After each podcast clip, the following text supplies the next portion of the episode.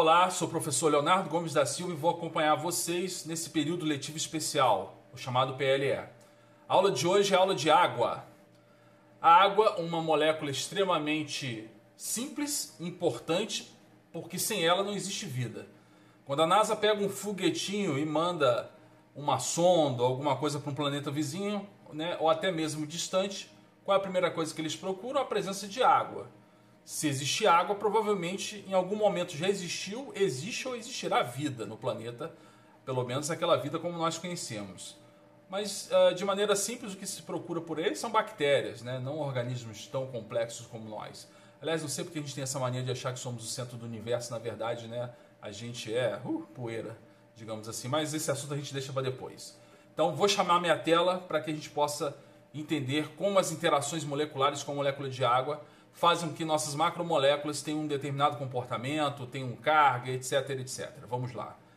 Olhando para a tela, o que nós observamos aqui é o nosso planeta azul, né? Planeta bonito visto de fora, redondo, né? Tem muita gente que acha que é plano, mas não é. Mas brincadeiras à parte, está aí nosso planeta coberto com 3 quartos dessa molécula simples que é a molécula de água. Por quê? Por que a água é tão importante? Por que sem água não há vida? Ou por que em lugares onde existe escassez de água não há essa diversidade biológica, como nos lugares onde existe água? Vamos entender o porquê? Vamos entender como que a água é importante, seus ciclos uh, biológicos que envolvem né, a presença de água, como é que isso tudo interfere na vida como nós conhecemos. Então, a bioquímica disso vocês vão ver agora. Olhando a molécula de água, você perceba que uh, é uma molécula que tem um certo ângulo, ela tem um certo volume, ela é formada, todo, como todo mundo já sabe, de um átomo de oxigênio e dois átomos de hidrogênio. Eu vou chamar uma animação aqui que fica um pouco melhor da gente entender. Primeiro, uh, toda vez que se fala de água, que vem à cabeça é H2O. Todo mundo sabe que a água é formada por uma molécula de oxigênio ligada a duas moléculas de hidrogênio. Você tem uma representação da molécula de água com esse modelo Space Filling, né? o, o modelo de espaço preenchido. Eu gosto mais desse modelo aqui, que é o ball stick, né? bola e bastão para quem não sabe, onde você tem né, um, o átomo de, de, oxigênio com volume maior do que os átomos de hidrogênio com volume menor, embora isso não seja proporcional aqui, mas isso ajuda bastante. Na química lá, a representação 2D pela sua fórmula estrutural, o que a maioria das pessoas conhece é isso aqui, né? o H2O é representado dessa maneira, um Vzinho de cabeça para baixo, digamos assim, onde no vértice temos oxigênio e nas pontas os hidrogênios. Se observarmos a molécula de água, é, como as ligações covalentes feitas entre hidrogênio e oxigênio são capazes de montar essa molécula, a gente percebe uma coisa bastante interessante. Aí você vai começar a entender um comportamento específico que cabe à molécula de água. Primeira coisa, o oxigênio, se você olhar a tabela periódica, ele tem massa igual a 16. Os hidrogênios têm massa igual a 1, ou seja, o oxigênio é 16 vezes mais pesado do que o hidrogênio. Então, isso num cabo de guerra faz toda a diferença. Se você observar é, que numa ligação covalente existe um compartilhamento de elétrons entre o oxigênio e os hidrogênios da água, você vai perceber que lá na última camada, né, esses elétrons ficam orbitando ali em volta uh, na chamada eletrosfera, né, ou seja, no espaço onde esses, esses átomos interagem por meio da sua eletrosfera, você percebe que pares de elétrons são compartilhados, que é o que a nossa animação está mostrando aqui, e você perceba que existe ali uma, um, um caminho que esses elétrons fazem, fazem né? é, os elétrons compartilhados entre oxigênio e hidrogênio.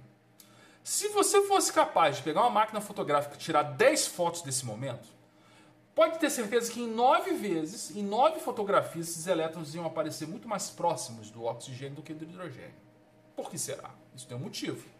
Se o oxigênio é muito maior do que o hidrogênio, por ele ter uma massa maior, um volume maior, a tendência dele é exercer uma força maior durante esse momento do compartilhamento. Ou seja, o oxigênio sempre vai puxar mais para perto dele esses elétrons dentro da molécula de água durante esse compartilhamento. Os hidrogênios então vão ficar sempre mais distantes desses elétrons.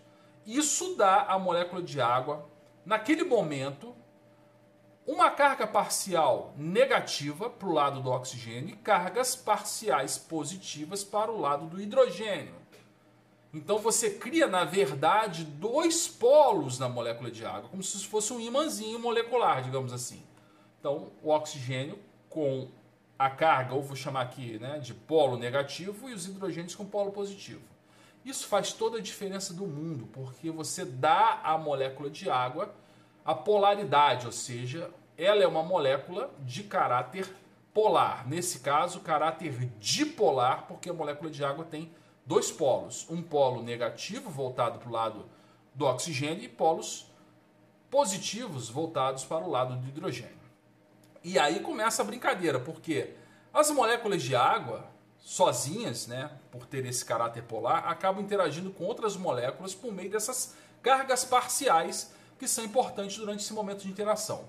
Agora, moléculas de água dentro de, um, de uma solução qualquer interagem por conta disso com outras moléculas de água.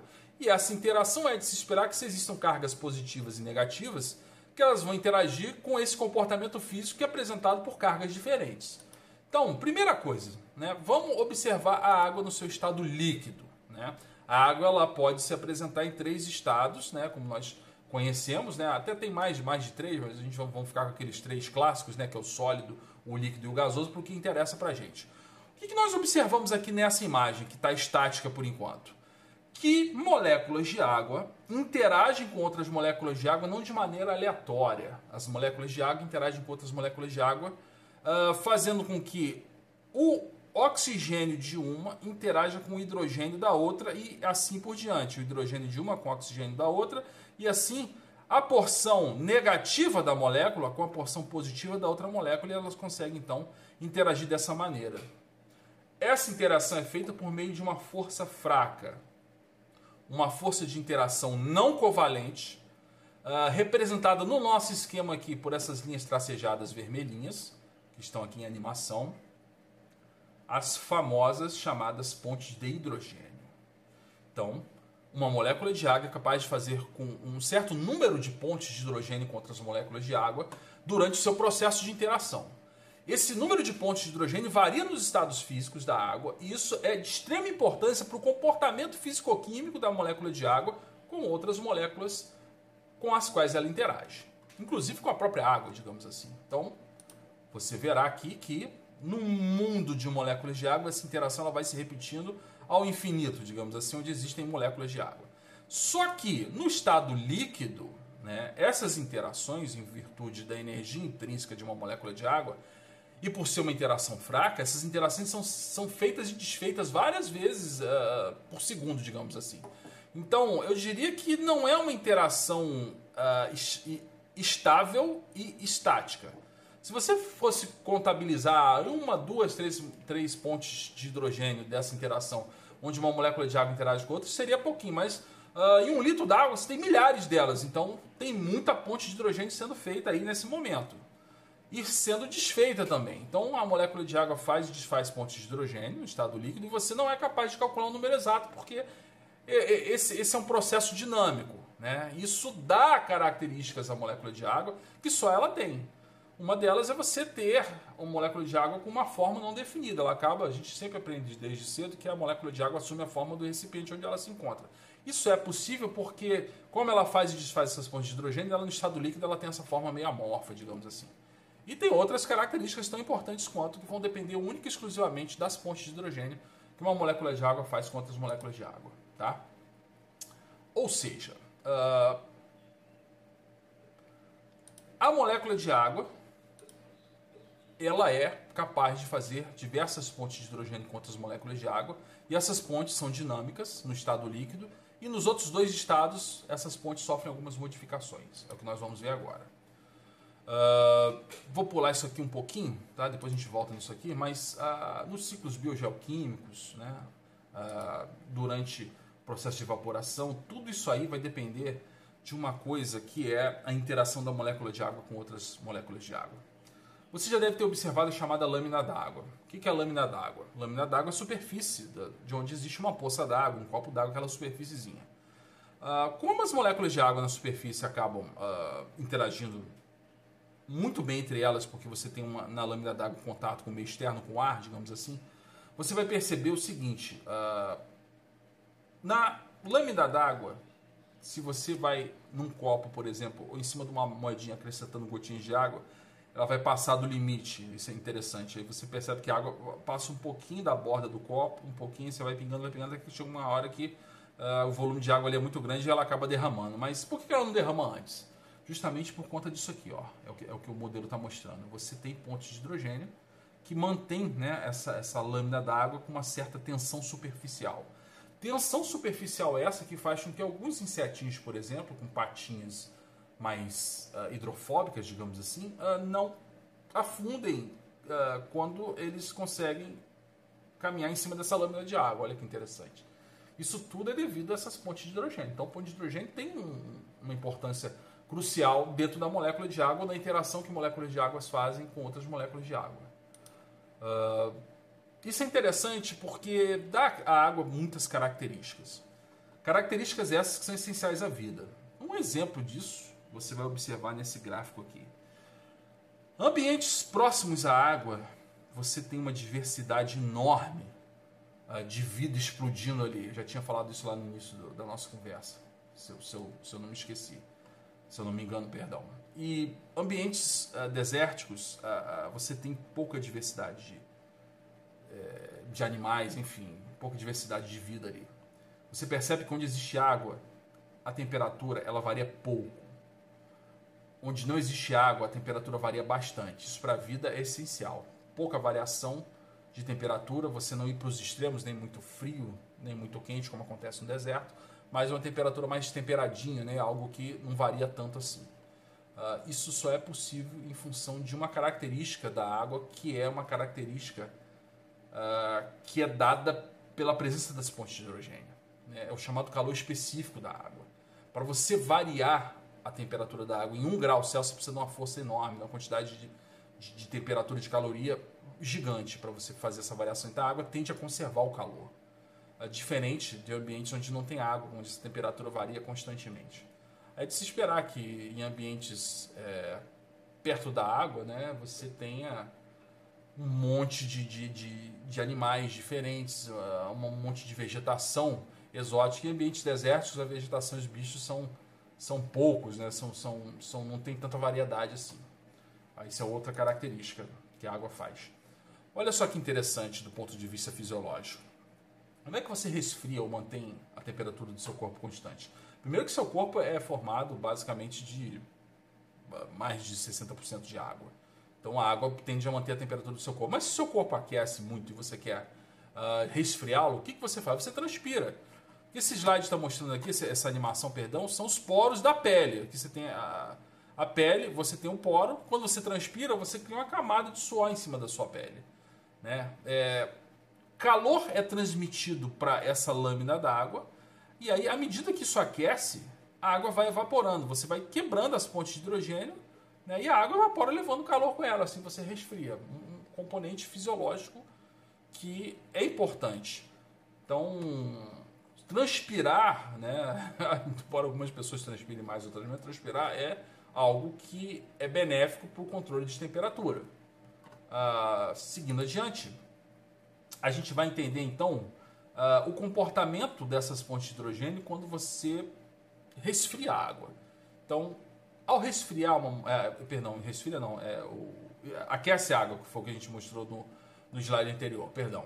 Uh, se você observar na animação aqui e você aquecer esse bekerzinho com água, você a chama dá energia ao nosso sistema aqui e, as, e a água começa a diminuir, aumentar a distância entre elas a, a, ponto que você aumenta tanto essa distância que você acaba destruindo todas as pontes de hidrogênio que uma molécula de água faz com outras moléculas de água. Para que essas pontes aconteçam, tem que ter uma certa distância. Se você aumenta essa distância, que é o que acontece quando você vaporiza né, um líquido, transforma ele em vapor, a energia cinética ele é muito grande, então as moléculas acabam se distanciando, se movendo muito rapidamente, essas distâncias são quebradas e você acaba destruindo as pontes de hidrogênio. Então, quando você passa para o estado do estado líquido para o estado uh, de vapor, aquele número de pontos de hidrogênio que uma molécula de água é capaz de fazer com outra no estado líquido, que não é um número fixo, isso é uma média em torno de 3,7, dependendo da literatura, esse número acaba caindo, diminuindo para praticamente zero quando você aquece a molécula de água. Então, aquecer a molécula de água, você quebra todas as pontes de hidrogênio e as moléculas de água agora não são mais capazes de fazer pontes de hidrogênio com outras moléculas de água Isso é uma característica do vapor. O vapor expande no ambiente, né? acaba ocupando grande parte do volume do ambiente. Então, essas distâncias entre as moléculas ela é muito grande quando você está no estado de vapor. Né? Quando você leva a água para o estado de vapor. água no estado líquido, como eu falei, então, né? dinâmica 3,7 pontos de hidrogênio. No estado de vapor, 0 pontos. E no estado sólido? O que, que acontece quando você congela a água? Hum, isso é interessante. Uh, você tem, na verdade, quando diminui a temperatura da molécula de água, algo que acontece única e exclusivamente com a água, quando ela, com, ela é um solvente, né, que tem suas características diferentes de outros solventes. E no caso da água, quando a temperatura baixa de 4 graus Celsius a 0 graus Celsius, nessa faixa de temperatura, a água ela tem uma diminuição da sua densidade em função do, do aumento do seu volume. Né? Então, existe uma relação né, entre massa e volume, que é a densidade. A massa da água é a mesma, você não acrescenta nem tira nada da massa de água, mas o volume ele é variável. Então, entre 4 graus Celsius e 1, e 1 grau, e 0 graus, perdão, a molécula de água ela se expande. Ela forma cristais. Então, esses cristais, como os cristais de gelo, fazem com que você tenha um aumento do volume da água. Como essa distância molecular aumenta um pouquinho né, durante esse processo de resfriamento, a água consegue encaixar direito suas pontes de hidrogênio e aquele número que era quebrado, que era em torno de 3,7, passa para 4. Então, no estado sólido, principalmente nessa, nessa eh, variação de temperatura entre 4 graus e 0 graus, a água é capaz de formar 4 pontes de hidrogênio com as moléculas de água. Uh, você tem uma diminuição da densidade, ou seja, da, da, da, quantidade de moléculas de água que ocupam o mesmo espaço, porque elas se expandem, né? e aí o, a massa é a mesma. Como a densidade é uma relação massa-volume, o volume aumenta, a, a, massa continua constante, então você tem uma diminuição de densidade. Ha! Então, isso é por, é, esse, por esse motivo é que o gelo boia. Né? Você tem montanhas de icebergs lá no meio do mar boiando. Né? É característico da, da, da, molécula de água. O gelo tem uma densidade menor. Por isso, quando você coloca lá um, um, uma garrafa para congelar, né, uma garrafa de vidro para congelar, esquece lá dentro do, do freezer, ela estoura. Né? Se você colocar uma certa quantidade de água dentro da, da forminha de gelo, quando você observar, a água tem. Ela, se as, se as forminhas são fechadas embaixo das laterais, o único lugar que a água tem para expandir é para lado de cima. Então você vê aquele gelo subindo, passando um pouquinho da, da, do limite da forminha, diferente da água que você colocou. Se você passasse muito do limite, ela derramava, né? O gelo já ocupa aquele espaço todo para fora ali. Então, você perceba que isso é bastante importante no que diz respeito à água. Uh, deixa eu ver mais o que aqui. A água, considerado, entre outras coisas, um solvente universal, que tem a capacidade de solvatar grande parte dos solutos que existem uh, na face da Terra, mas cada soluto, dependendo de sua constituição molecular, tem uma maneira de interagir com a molécula de água. Então, nesse caso, eu vou dar três exemplos aqui de como alguns tipos de solutos vão interagir com moléculas de água e suas características. Né?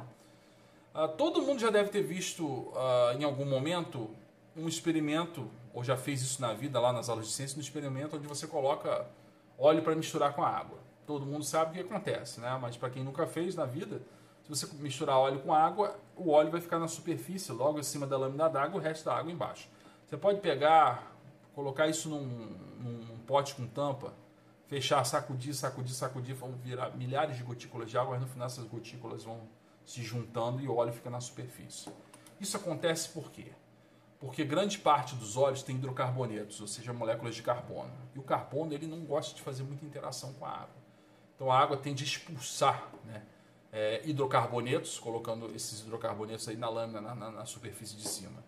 Isso é uma característica de moléculas hidrofóbicas. Então tudo que é hidrofóbico não interage com a molécula de água por um simples motivo. A água é polar, mas essas moléculas hidrofóbicas são apolares ou não polares. Então toda molécula não polar, por conta do seu grau de hidrofobicidade, acaba não interagindo muito bem com a molécula de água.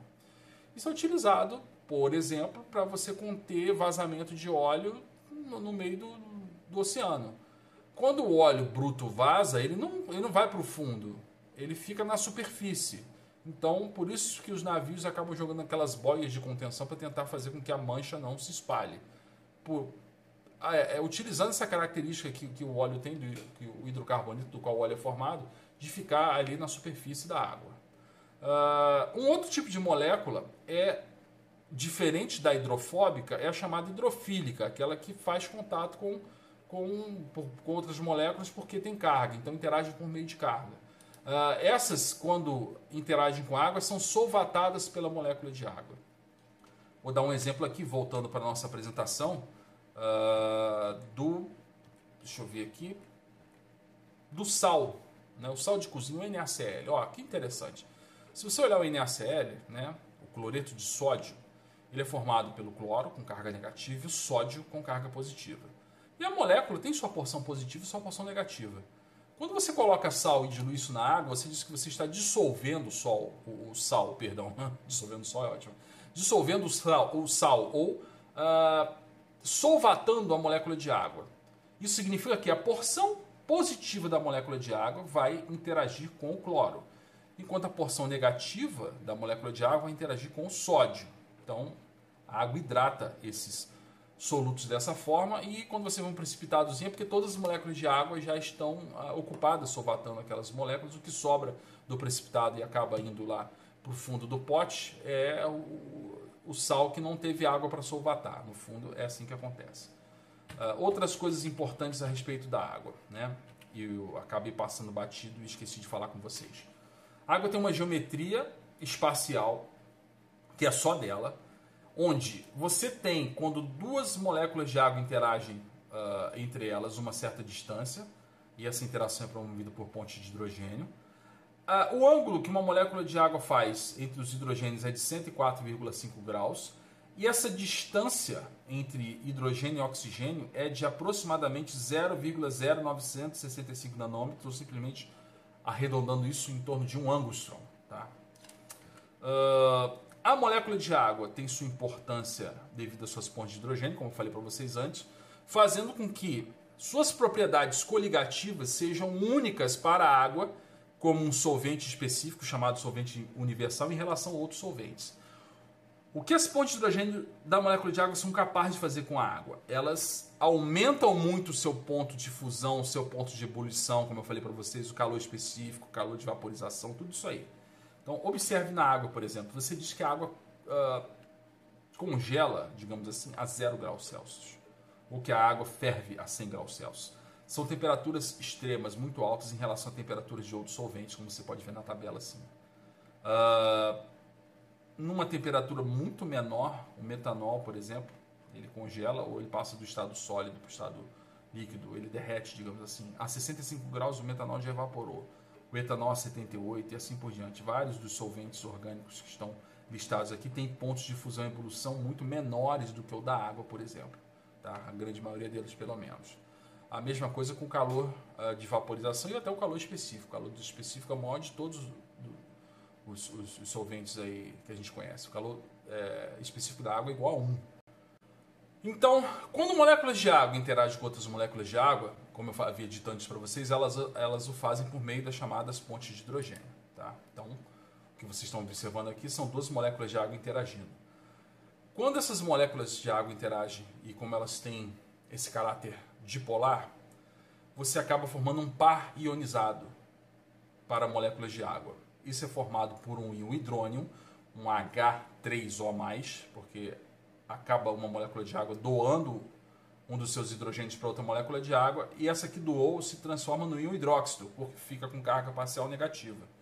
O hidrônio, carga parcial positiva, porque fica com 3 prótons, ou seja, 3 íons H+, enquanto que a água que doa esse, esse íon H+, fica sem o hidrogênio, ou seja, sem um próton, com um próton a menos, adquirindo carga negativa. Isso é interessante de forma que quando você, na verdade, interage com moléculas de água, você acaba fazendo o que nós chamamos de dissociação da molécula de água. Na verdade, você não, não, não quebra a molécula de água, ela não se dissocia. Isso é uma representação matemática da interação de duas moléculas de água, como nós acabamos de, de, de olhar no slide anterior. Aqui nós temos uma molécula de água, outra você junta as moléculas de água, ela faz um íon hidrônio, H3O+, e um hidróxido, OH-. Quando você acaba fazendo uma, uma dos dois lados da equação fazendo cortes, né, faz uma simplificação matemática, você acaba dizendo que a molécula de água se dissocia em H+, e o H-, mas na verdade esse H+, é o próton que está sobrando no H3O+, que é, na verdade, isso que acontece, como nós observamos anteriormente. Isso é extremamente importante porque daqui a gente vai perceber que a água tem um papel importantíssimo com moléculas que interagem com elas, principalmente se essas moléculas tiverem caráter ácido ou básico. A gente vai entender então, em função do produto iônico da água, né, em virtude das interações com moléculas de água, vamos tentar classificar o que é o ácido, o que é a base, entender o que a escala de pH significa nas interações dentro da, da, da biologia, da bioquímica, e por que variações do pH são tão prejudiciais às diferentes macromoléculas em questão que é o assunto maior né, da, da, disciplina de bioquímica, que é a, a estrutura da macromolécula determinando a sua função. Então, a estabilidade dessa estrutura é muito crucial no que diz respeito à, função que essas moléculas acabam é, exercendo. Então, primeiro vamos entender o que é um ácido. Existem várias definições, né? entre elas é, Arrhenius é, etc. E tal. Mas existe uma definição que para a bioquímica é interessante e é ela que nós vamos adotar daqui para frente. Quando você observa moléculas de água no meio, você vai ter sempre um par ionizado. E a gente sabe que toda vez que a gente acrescenta uma molécula ácida dentro da molécula de água, esse ácido ele é uma, uma, uma molécula repleta né, ou concentrada em íons H+. E o ácido, em contrato com a água, ele vai ser capaz de doar esses íons H+, para o meio. Só que quando uma molécula doa alguma coisa para o meio, outra tem que receber. Então, quando eu digo doa para o meio, existe no, no, no, no, conjunto de água moléculas de água que vão receber esses prótons, se tornando chamados íons hidrônios, como nós vamos perceber aqui. Então, uh, isso acontece num momento em que um ácido se dissocia. E para um ácido se dissociar totalmente, ele precisa ter algumas características. Então, vamos dar um exemplo aqui de um ácido bastante uh, conhecido que é o ácido clorídrico, chamado HCl. É, você tem um próton ligado ao átomo de cloro, formando ácido clorídrico, e é esse que nós vamos na nossa animação pingar aqui dentro do becker com água. O que, que acontece aqui? Olha que interessante. O HCl doa seu próton para a molécula de água. Então, na verdade, você tem a interação do ácido clorídrico com uma molécula de água, formando um íon hidrônio, e quem doou esse próton para o meio foi justamente o ácido, ficando apenas o sal ali, ó, dissociado, separadinho. Você faz uma representação matemática, uh, uma simplificação, perdão, matemática, e você diz então lá, você aprende que o HCl se dissocia em H e Cl-, mas na verdade não é isso.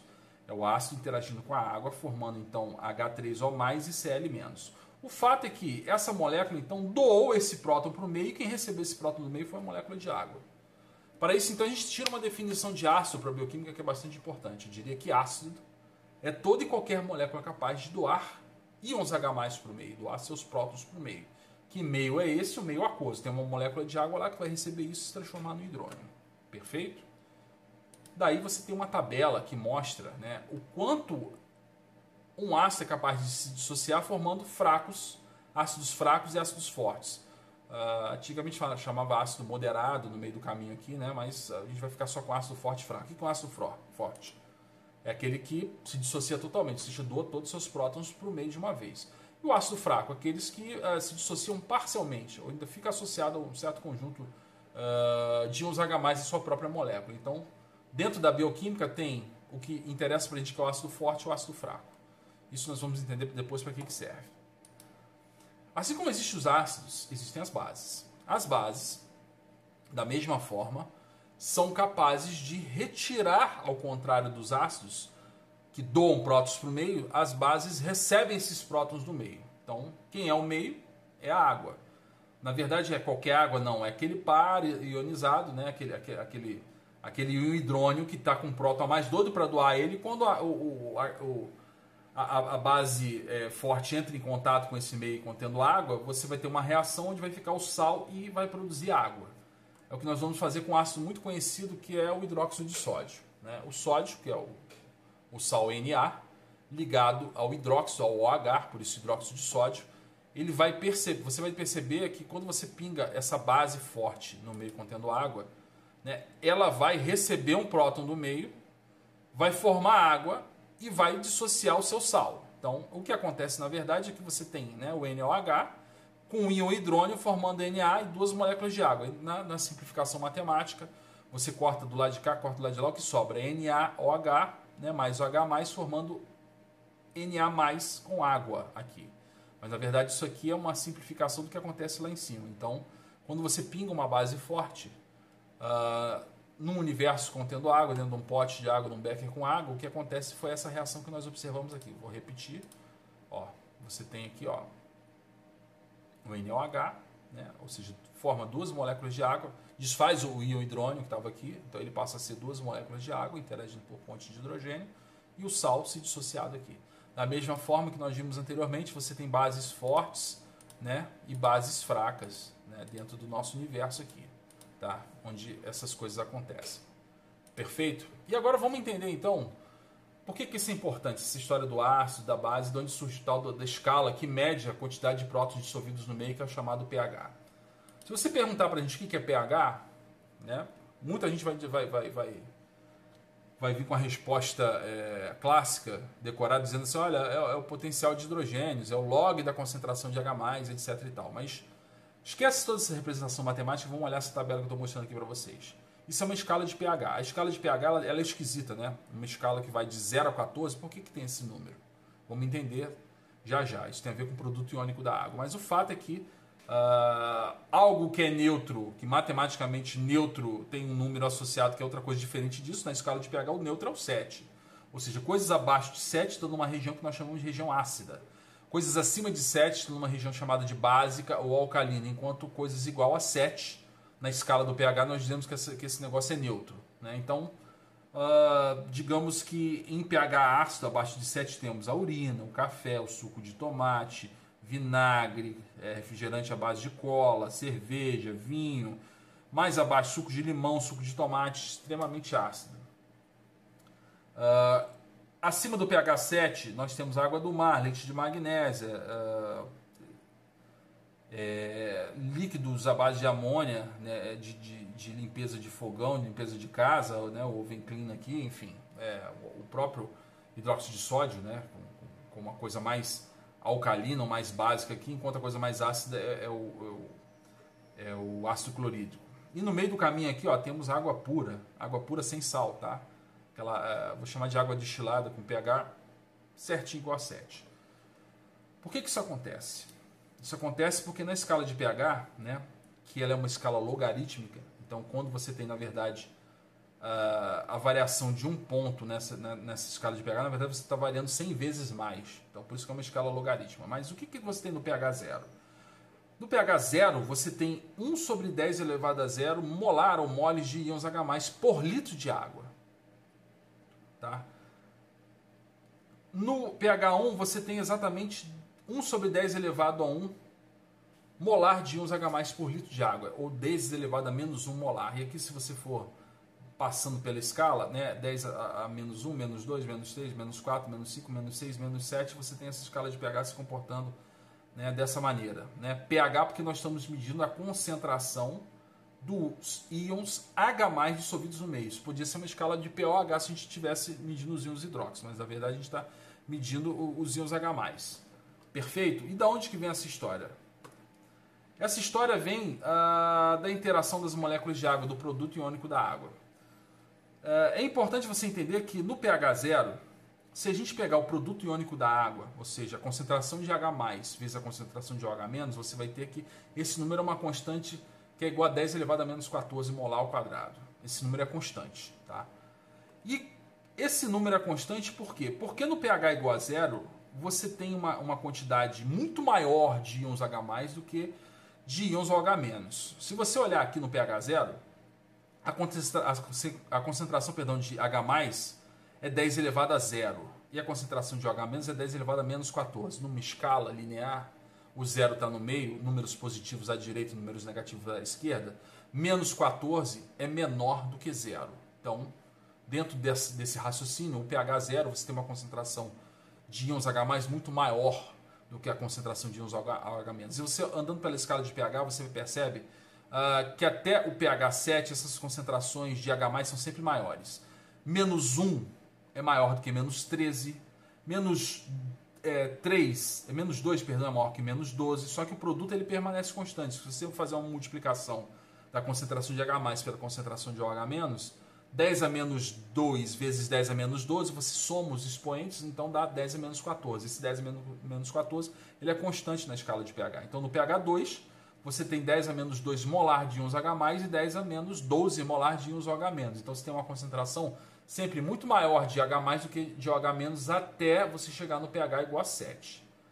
E aí por que, que o pH igual a 7 é o pH neutro? Porque no produto iônico da água, que é 10 a menos 14, você tem um equilíbrio entre as concentrações de H e OH-. Então, você tem exatamente 10 a menos 7 molar de íons H+, e 10 a menos 7 molar de íons OH-. Como essas concentrações são iguais, você diz que esse pH é neutro, a funcionâmica ali é, é igual para todo mundo. Aí você passa né, para a escala acima de 7. O que, que acontece? As coisas começam a se inverter agora. A concentração de íons H+, no no, no, pH igual a 8 é 10 a menos 8, enquanto no, no, no de OH menos é 10 a menos 6. E lembrando que na escala, como o, o menos 8 está muito mais distante do zero, menos 8 é menor do que uh, menos 6. Então, nesse caso, se o OH menos a concentração é menos 6, ela é maior do que a de H+, que é 10 a menos 8. E assim sucessivamente, você vai subindo para 9, ó, na, no, no, pH 9 a concentração de OH é 10 a menos 5 e de H é de 10 a menos 9. Menos 5 é maior do que menos 9. E assim sucessivamente até você chegar ao pH igual a 10 elevado a menos 14. Beleza? Essa escala de pH é extremamente importante, tá? Então você perceba que existe modificações de carga significativas quando você vai é, anda na escala do pH. Só que em uh, sistemas biológicos, uh, em virtude da, da constituição uh, molecular de, de, todas aquelas moléculas que fazem parte da, da célula, como elas, elas, exercem funções específicas, e geralmente essas funções acontecem em pH fisiológico, o pH onde a célula sobrevive, se você diminuir ou aumentar demais o pH, a célula acaba não exercendo a função como ela deveria, ela acaba entrando em colapso e coisas ruins acontecem. Então, uh, é muito importante que o pH de sistemas fisiológicos durante uma reação permaneçam constantes. E nos sistemas biológicos, é, esses pHs são próximos do pH fisiológico.